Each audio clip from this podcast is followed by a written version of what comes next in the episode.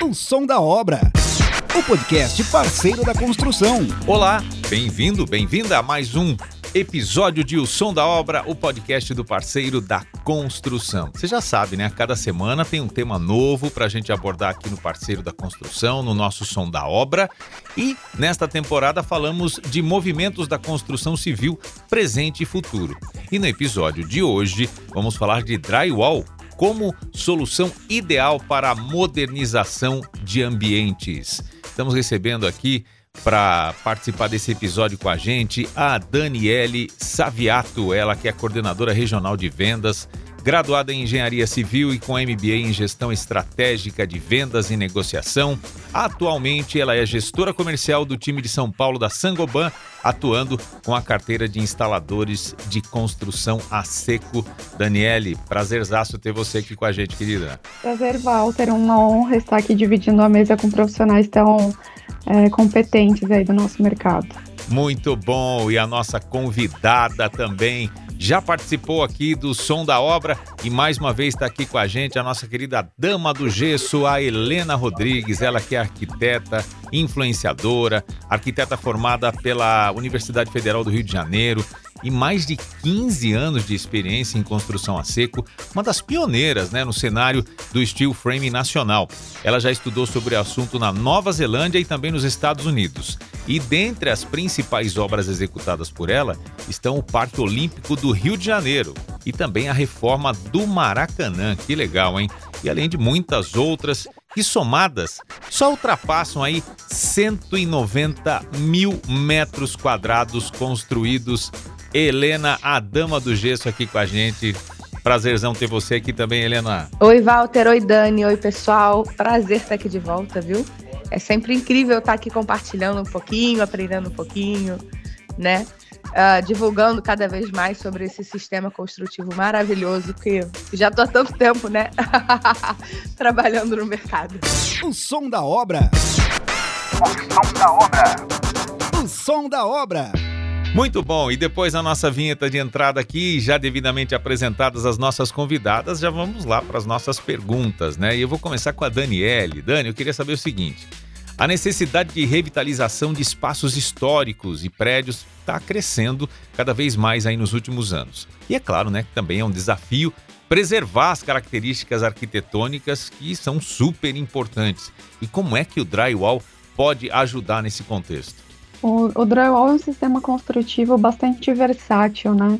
Além de poder se adaptar bastante à condição de construção já existente, né? Ele é bastante leve, então você consegue adaptar para a condição já existente sem alterar as, as características estéticas da fachada, por exemplo, né? Mexendo apenas no ambiente interno, a gente consegue fazer isso é, compatibilizando os sistemas e conseguindo adaptar isso totalmente. Muito bom. E agora para as duas, hein?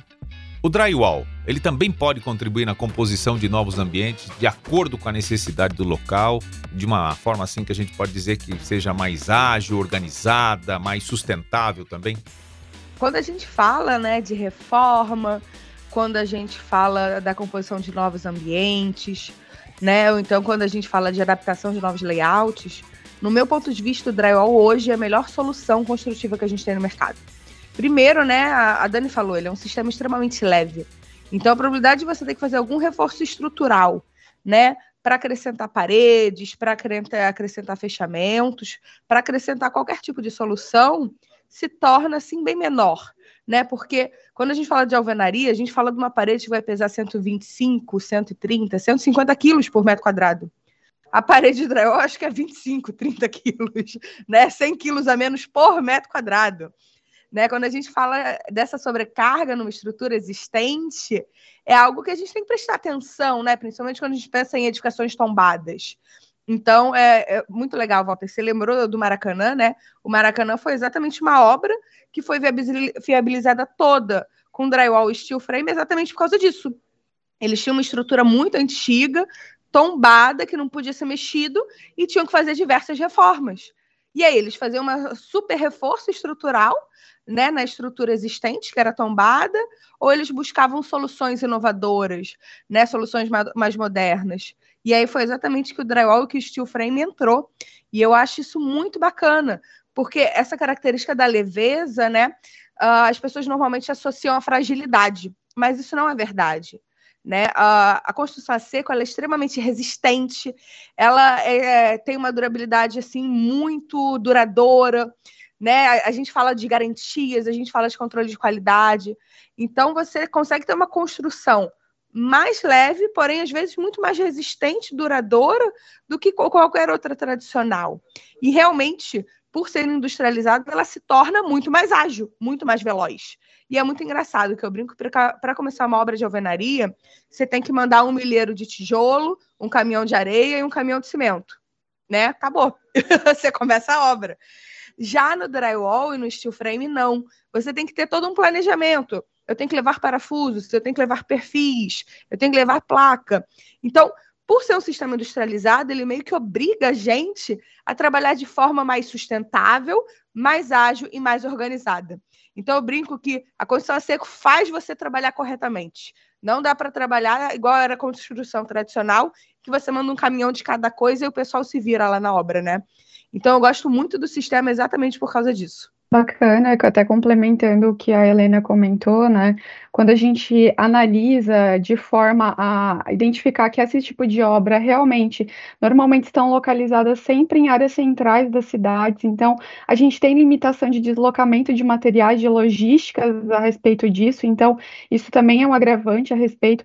A própria ocupação desse material dentro da obra também faz com que isso também dificulte o processo de mobilização interna desses materiais, né? E além do que, o material, pela questão da sustentabilidade, é uma, a gente consegue fabricar os, os, produtos sob medida, de acordo com o projeto, de acordo com a tipologia da parede.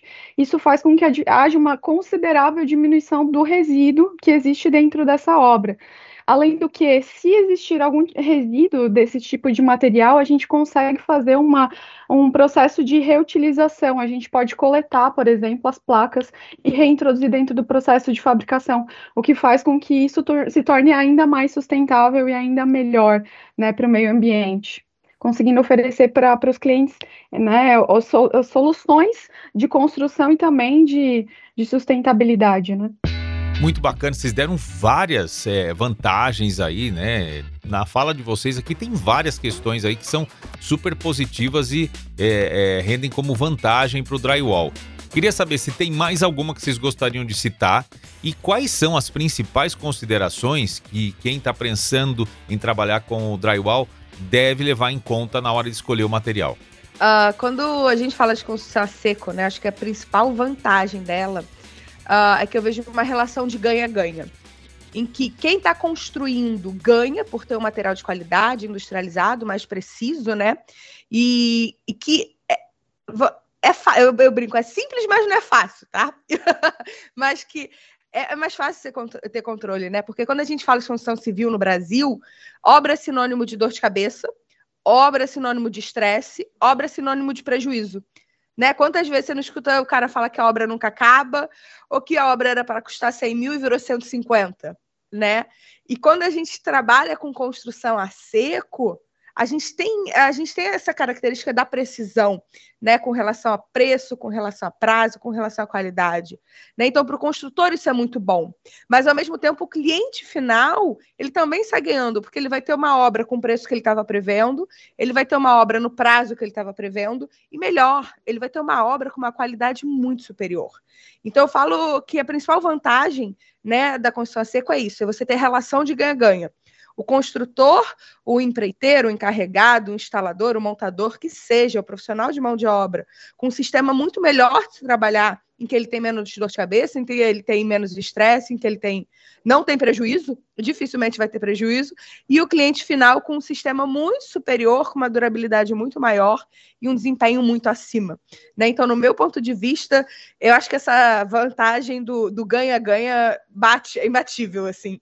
não sei para Dani, viu? Não, com certeza. E até uma questão complementar que a gente vê hoje que o mercado da construção civil, a gente está tendo muita escassez de mão de obra né? E a gente consegue, analisando pela, pela instalação do drywall, que você consegue utilizar me, menor quantidade de pessoas para fazer o mesmo trabalho. Isso faz com que realmente para a construtora, para o cliente que está contratando esse serviço, para o cliente final, é, consiga realmente conseguir chegar no objetivo final, né, com menos menos estresse, com menos, menos controle de pessoas circulando na, na sua obra, né, uma obra mais limpa, uma obra mais é, sem resíduo. A questão da agilidade, isso realmente, é, considerando que a gente tem uma redução muito grande desse tempo de, de obra, o cliente final ele consegue um retorno muito mais rápido desse investimento, né? Porque você tem uma redução desse tempo e, e tempo é dinheiro, né? E a gente é medido o tempo inteiro. Então, isso realmente é uma grande vantagem no entorno, né? E aí, fora as vantagens também para aqueles que estão utilizando no dia a dia o produto, que estão aplicando também, né? Material mais leve de instalação né, mais friendly. Então, realmente só vejo vantagem. Somos aqui embaixadores do sistema de construção a seco. Perfeito, Daniel. E assim, olha, a Helena já citou aqui no, no, na, nas primeiras falas dela dessa questão do Maracanã, né? Prédio histórico, vai mexer na estrutura. Não, usa o drywall, que vai ser muito mais prático. Você vai economizar tempo, dinheiro, né? Projeto e tudo mais. Eu pergunto para você o seguinte: se a gente fosse colocar de uma forma global assim para revitalização desses espaços, de prédios históricos, o que, que você entende que deve ser levado em consideração na hora de escolher o drywall? Primeiro, ele não, que a gente já comentou, ele não sobrecarrega a estrutura, né, por ele ser leve e tudo mais. Essa adaptação também já foi comentada dentro é, da estrutura já existente. E, e com certeza essa versatilidade né? Com o drywall, as pessoas acham que ah, às vezes eu não consigo fazer projetos em curva. Enfim, eu, a gente consegue adaptar tudo que for, tudo que a gente consegue fazer na alvenaria, a gente consegue fazer no drywall. Né? Isso acaba sendo um mito que muitos acham, ah, eu não consigo, não dá. Sim, o drywall é possível de, de adaptar tudo que for é, necessário, né? E realmente com, compatibilizar com o projeto existente.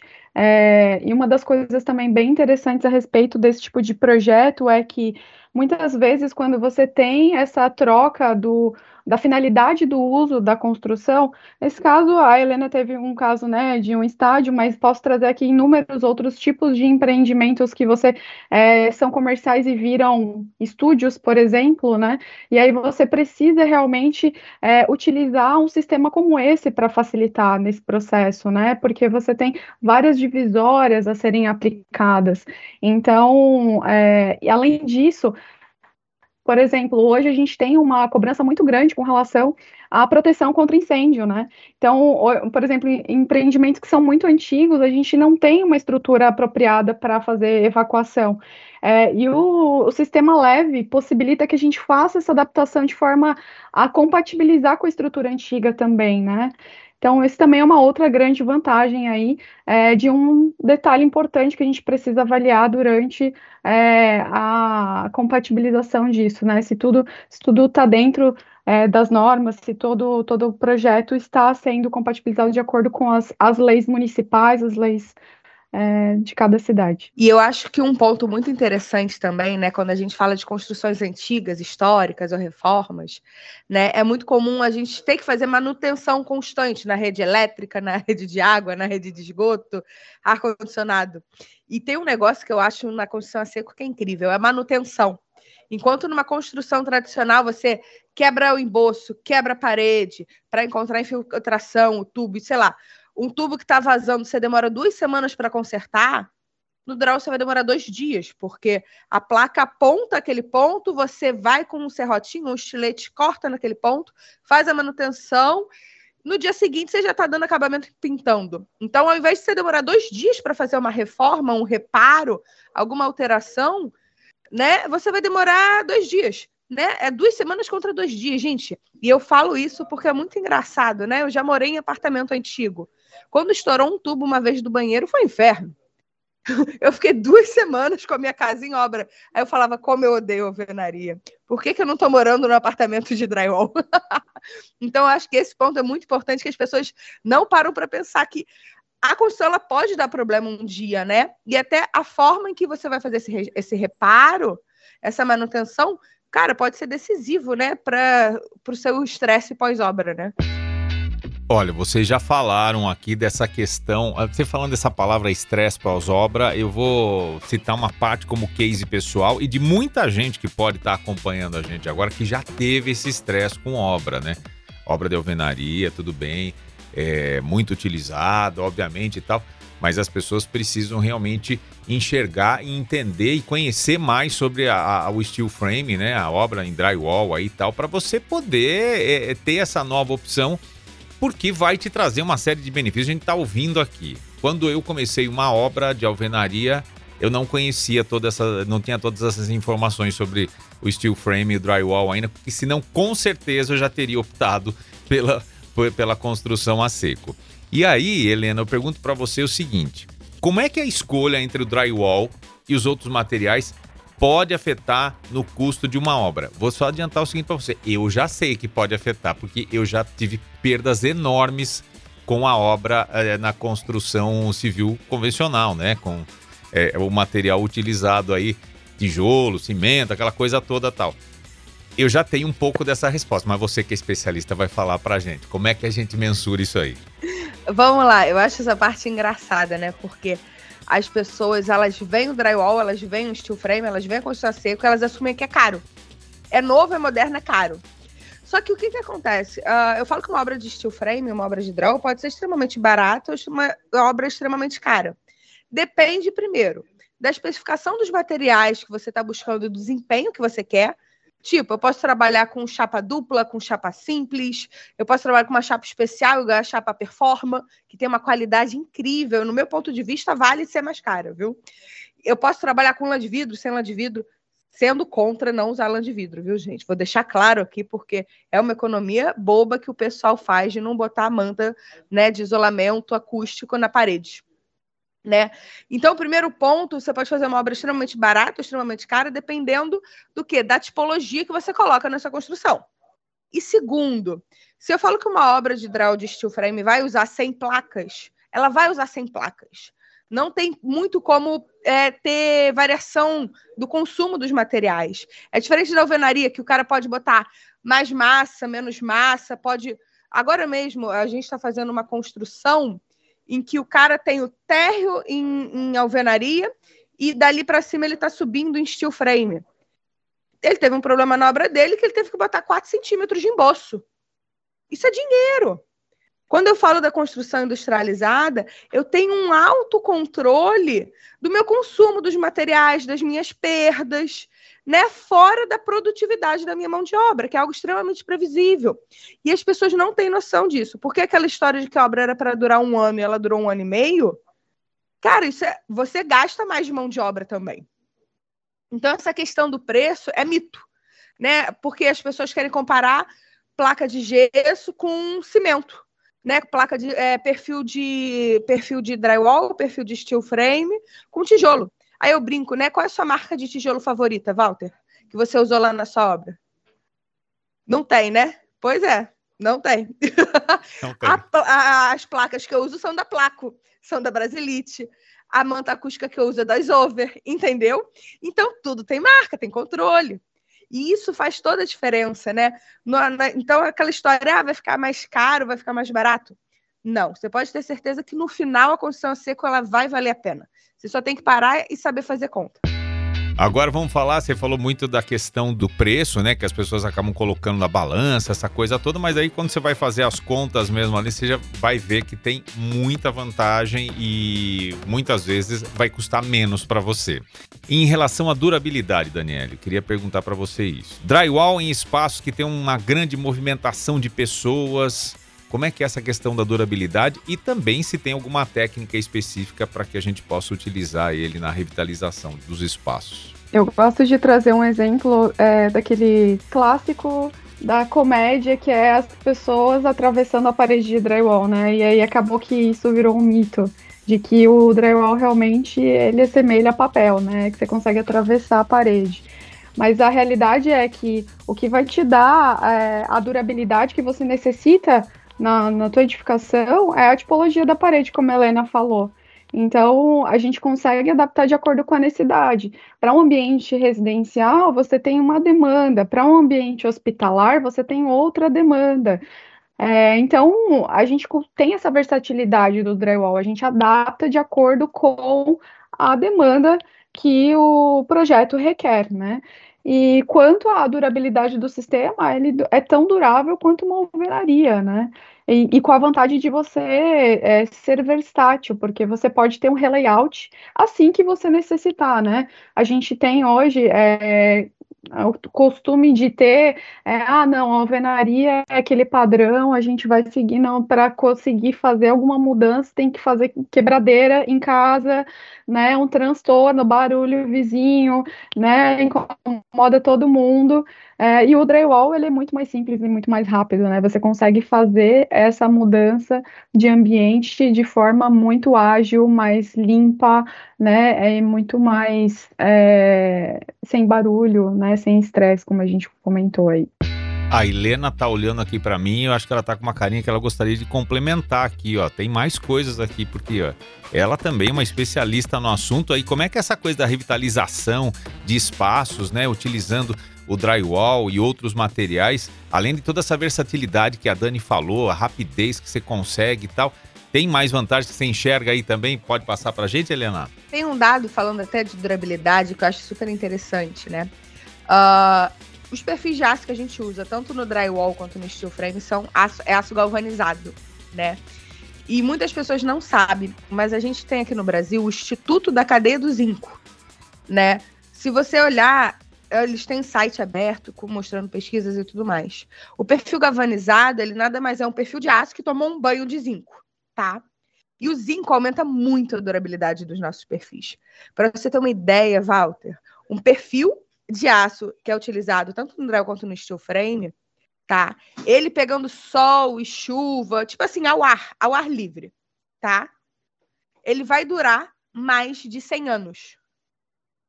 Aí eu te pergunto, que parede de alvenaria você tem a garantia por testes que vai durar mais de 100 anos? Pegando sol e chuva. Só que quando a gente fala do nosso perfil de aço, ele não vai pegar sol e chuva, ele vai estar dentro de uma parede. né? Ou seja, ele está protegido, ele não tem os intempéries. Né? E aí isso é muito legal, porque eu já vi estudos lá nos Estados Unidos em que eles mostram que o perfil enclausurado dentro da estrutura pode chegar até mil anos de durabilidade. Olha que loucura. Aí são essas coisas que eu falo, né? Porque não adianta você querer comparar banana com abacaxi né? Não adianta eu querer pegar uma alvenaria que puxa umidade, que dá infiltração. Quem não, nunca viu aquele problema de umidade ascendente que sobe pela parede, você fica com aquela parede toda manchada no rodapé? Gente, isso é horrível. Isso não existe quando você tem uma obra de hidral steel frame, né?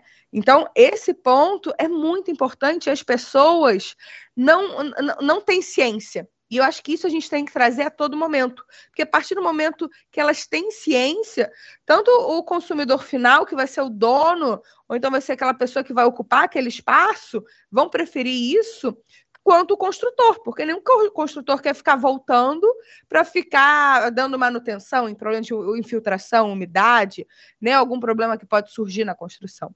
Então, isso da durabilidade, é, é, eu trago do aço, tá? Que do aço a gente tem pesquisas abertas mais acessíveis. Mas os outros materiais também, a gente tem construções extremamente antigas, que tem drywall, que tem gesso acartonado e que está anos e anos, e a placa está lá, entendeu? Até complementando o que a Helena comentou, acho que a durabilidade também tem a ver com a questão do controle de, é, de que tipo de material que você está contratando para sua obra, né?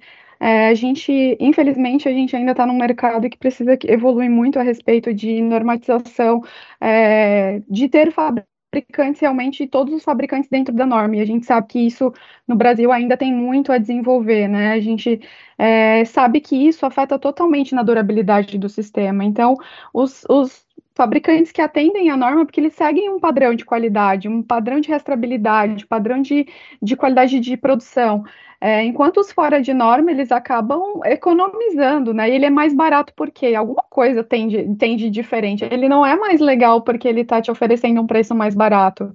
Ele está te oferecendo um preço barato porque ele está deixando a desejar em algum aspecto. Então, é o tratamento do zinco que a Helena comentou, a espessura do aço que deixou a desejar também, e isso realmente a informação acaba às vezes não chegando ao consumidor final, e essa informação ela é super importante que ela se permeie porque a durabilidade realmente vai ser totalmente influenciada é, por isso, né? Pela normatização, é, por realmente estar é, contratando produtos que estão normatizados, né?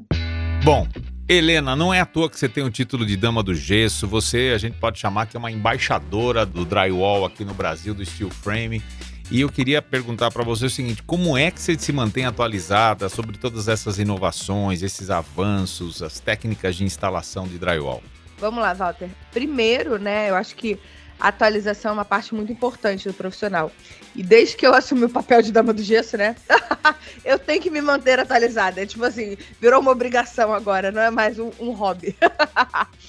Mas eu acho que o primeiro ponto, né, Uh, é a gente estar tá participando sempre de eventos, de feiras, treinamentos. E, e, isso eu quero trazer com muita clareza. Eu vejo muitas pessoas participando de qualquer feira, de qualquer evento, de qualquer treinamento. Não, é você buscar pessoas, você buscar empresas, você buscar referências, organizações. Por exemplo, quando eu falo né, do Instituto da Cadeia do Zinco, gente, é um instituto mesmo. Então, eles não vão dar um dado falso, eles não vão inventar alguma coisa. Né? Então, é a gente sempre buscar referência. E querendo ou não, é viajando, é participando de feira. Eu, por exemplo, tenho já na minha programação todo ano, né? Eu tenho que ir lá para fora, para alguma feira, para algum evento, para ver materiais novos, para ver tendências no mercado. Então, como bons profissionais, a gente tem que estar tá se atualizando. E na construção seca isso é muito importante, porque os materiais evoluem. Né? Alguns anos atrás só existia placa STR e URF. Hoje em dia tem placa Performa, placa hábito, placa leve, placa sei lá o que, a Dani pode falar, mas tem placa para tudo. Né? A gente tem diferentes tipos de acabamento, isolamento, sistemas mudaram, né? algumas massas evoluíram. Então a gente precisa estar tá acompanhando isso, porque eu vejo muitas pessoas acompanhando qual é o celular do momento. Agora, qual que é o melhor sistema de acabamento? Eu não vejo eles acompanhando. então eu vejo algumas pessoas assim, não, mas na minha época que eu fazia drywall, eu fazia o acabamento com gesso em pó. Mas naquela época não tinha massa de drywall apropriada para dar acabamento no drywall. Hoje, a gente tem uma massa que, dá, que melhora a qualidade, melhora a garantia, melhora a resistência. Então, as coisas vão evoluindo. E é muito importante que a pessoa que quer entrar no mercado da construção a seco, então a pessoa que uh, está no mercado da construção a seco, continue se atualizando. Né? Eu e a Helena mesmo não paro de ir em feira, não paro de assistir palestra. Toda hora vou ler um manual novo. Então, a pessoa precisa ter essa clareza. Né? E sempre com esse ponto. Quem é aquela pessoa que está divulgando isso? É uma instituição? É uma organização? É um fabricante? Isso a gente tem que tomar muito cuidado, porque hoje na internet a gente vê de tudo, né? Principalmente depois que eu comecei a Dama do Gesso, é muito engraçado, porque o que aparece de maluco não está no gibi. Mas a gente precisa sempre estar tá indo nesses eventos, a gente está escutando podcasts como esse, né? Então a gente está se atualizando e vendo realmente o que, que tem, né? E, e tentar entender, será que aquilo é aplicável? Será que aquilo realmente funciona? Qual a procedência disso? Então, eu acho que esse é o fundamental né? E não é só, tipo assim, uma coisa legal de ser feita, não. Tem que ser uma obrigação de qualquer pessoa que está trabalhando no mercado. É, isso é um ponto até complementando, né? O que a Helena falou, até tem, ela tem vários cursos já no parceiro da construção aí nos apoiando aí nesse dia a dia de qualificação de profissional. Eu acho que buscar qualificação em todas, em todas as áreas é essencial para a gente, principalmente, é, ter a informação na mão e não ser enganado, né? Acho que falando aqui para os consumidores, né? Para aqueles que são os usuários, para aqueles que vão contratar um serviço é, que é o drywall ou que é uma construção a seco, acho que entender o mínimo do sistema realmente é a menor, é o, é o, menor, o melhor caminho para que a gente não seja enganado, né? E, e, de encontrar isso, o parceiro da construção vem ajudar aí todos os profissionais da área e também os, os que não conhecem, mas também têm interesse de conhecer, né? E pode ajudar bastante. Aí tem vários cursos a respeito de vários temas, né, dentro da construção civil. É, e até complementando um pouquinho mais a respeito das tendências, e até falando aí realmente do portfólio de produtos que a Helena comentou, a gente teve realmente um avanço considerável nos últimos anos aí a respeito do que temos a oferecer a respeito de desempenho técnico, né? As pessoas às vezes acham, ah, poxa, vou colocar o drywall, não tenho versatilidade de, de colocar um, um móvel, né, pendurado e tudo mais. Hoje a gente tem uma placa Performa, como a Helena comentou, que você consegue colocar até é, móveis né, de 50 quilos por ponto de fixação ele suporta. Então, cada ponto é, consegue é, suportar 50 quilos de cisalhamento. Então, a gente tem uma evolução considerável e, e o drywall está caminhando para cada vez mais a gente ter essa evolução. Né? O mercado está consumindo mais. A gente sabe que no Brasil é, a gente ainda está participando de uma pequena parcela do que deveria já estar avançado nesse mercado mas a gente está com esse esforço nesse sentido, né? Oferecendo produtos de qualidade, oferecendo inovações para que realmente é, o medo né, dos consumidores saia pra, desse sistema, porque a gente sabe que ainda existem muitos tabus, existem ainda muitas dúvidas, existem muita insegurança, e eu acho que entender, né, conhecer realmente traz um pouco mais de segurança nisso tudo, né? O mercado ele ele está muito seguro no uso do drywall no comercial, no hospitalar, né? No, na rede hoteleira, nos, mas, mas no residencial a gente ainda tem muito paradigma para ser quebrado justamente por conta dessa insegurança do consumidor a respeito do, do uso do drywall. Mas a gente está aqui, está aqui para movimentar para ser embaixador realmente do uso de, do sistema e, e trazer todas as defesas e, e todos os benefícios que o sistema traz, né, que são inúmeros. A gente realmente é, só enxerga benefícios.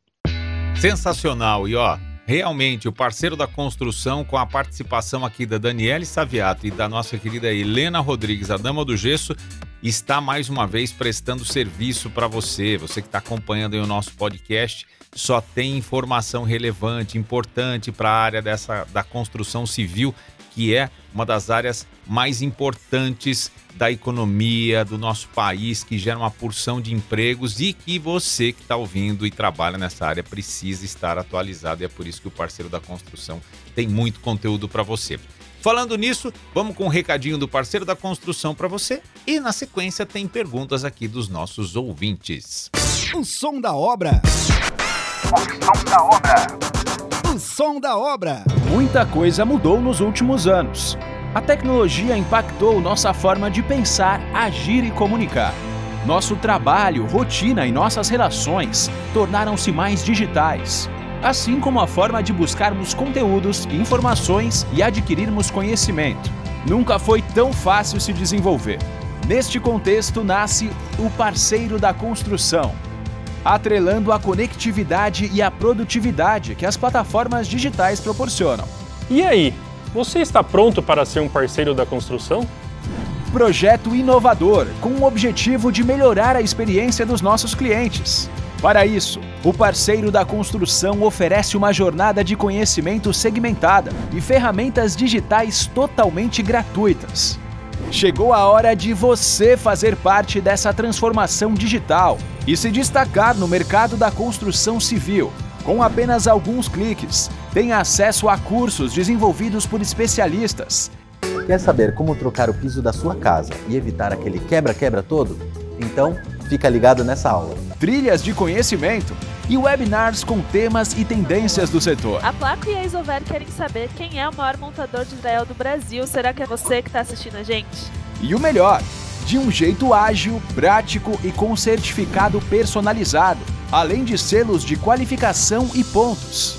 No parceiro da construção, você tem ainda uma biblioteca com centenas de materiais para download e terá na palma da sua mão serviços para ajudar na tomada de decisão, como guia e calculadora de produtos, localização das revendas mais próximas, entre outros aplicativos.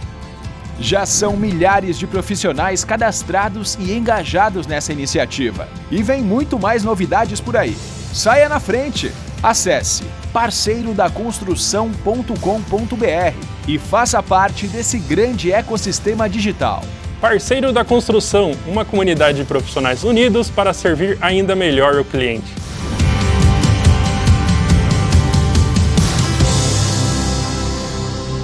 O som da obra. O som da obra. O som da obra. Já de volta com as nossas convidadas no podcast O Som da Obra, o podcast do parceiro da construção. A gente fala hoje aqui sobre drywall como solução ideal para modernização de ambientes e já está chegando para você a pergunta do parceiro. O som da obra. A pergunta do parceiro. Daniele e Helena, vamos lá. A pergunta vem da Jéssica Vital, ela que é estudante. E ela pergunta o seguinte: É possível combinar o drywall com outros materiais de construção, como alvenaria? Vamos lá, essa é uma pergunta super comum, né? E eu entendo, porque hoje a grande parte das obras são reformas, né? Igual a gente estava conversando. Então vão ter encontros de paredes de drywall, forro de drywall com alvenaria. E o que, que acontece, Jéssica, para você? Você pode sim misturar o drywall com outros materiais, né? Trabalhar algumas paredes de alvenaria, outras de drywall, forro de gesso e etc. Não tem problema. Agora, é muito importante você entender que esses dois materiais trabalham de formas diferentes. O que, que quer dizer? Se eu tenho uma parede e eu quero fazer outra eh, de alvenaria e eu, te, eu quero fazer outra de drywall, no encontro de uma em outra, eu vou ter que ter alguma junta, tá certo? Marcando a separação de um material e de outro. Se você quiser disfarçar e fazer tudo junto, monolítico, não vai dar certo. Depois de um tempo, a probabilidade de acontecer alguma trinca, alguma fissura naquela união se, é, se torna grande. Isso porque a alvenaria trabalha de uma forma uh, em questão térmica, né? Diferente do que o drywall funciona em questão de absorção de umidade relativa do ar também. Então, a probabilidade de ali ter uma trinquinha se torna muito grande. Então, o único ponto que eu falo é esse, que eu vejo muitas pessoas querendo disfarçar encontros. Não, se é um encontro, é um encontro e aquele encontro vai existir. Mas fora isso, vai fundo, drywall alvenaria, funciona e vida que segue. Respondido para você aí, né, Jéssica? Obrigado pela sua participação. Você que é estudante, sucesso aí na sua carreira também. E agora vem aí o Pode Esquece. Oh, agora tem pode esquece. Oh, agora tem pode esquece. Agora tem pode esquece. E agora, hein? Será que pode ou esquece? A pergunta é da Valéria Nemias. Ela é estudante de designer de interiores. Que legal, hein? Obrigado pela participação aqui, Valéria. E a pergunta é a seguinte, gente. Posso usar o drywall em fachadas e áreas externas? Pode. É, na verdade, ainda existe um mito quanto à utilização de drywall na área externa, é, só que isso vai, vai ser realmente é, permitido é, se você utilizar e selecionar os produtos corretos. Drywall, normalmente, né, quando a gente vai falar em obra, o que usa do lado de dentro. Quando a gente vai usar na fachada, né? A gente usa placas aparafusadas com acabamento parecido com drywall, só que a gente já começa a chamar essas soluções voltadas mais para o steel frame. Isso porque toda a estrutura de aço muda.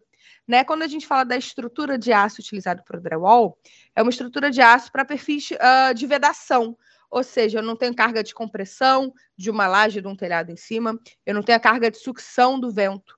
Então, são perfis que podem ser mais fracos, né? A função deles é o quê? Segurar um armário, um espelho, um móvel, uma televisão no máximo, né? Agora, quando você vai para uma área externa, como uma fachada, você tem outras cargas de vento, principalmente, que a gente precisa prestar muita atenção. Então, basicamente, a sua estrutura de aço vai mudar, ao invés de perfil de drywall, você vai usar o perfil de steel frame, e as placas, você não vai usar a placa de gesso é, acartonado tradicional que a gente tem para as áreas internas. Vai ser uma placa que também é de gesso, mas é de gesso com fibra de vidro, e eu vou te falar que eu adoro essa placa. Nessa placa é da Placo e a gente chama ela de Glass Rock X.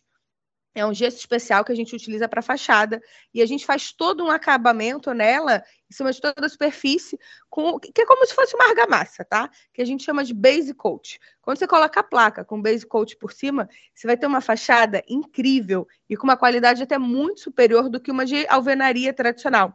Isso porque as placas são lisinhas, o base coat tem aquela espessura fininho, então aquela probabilidade de ter ondulações, ter aqueles negócios marcando se torna, tipo assim, quase que mínima.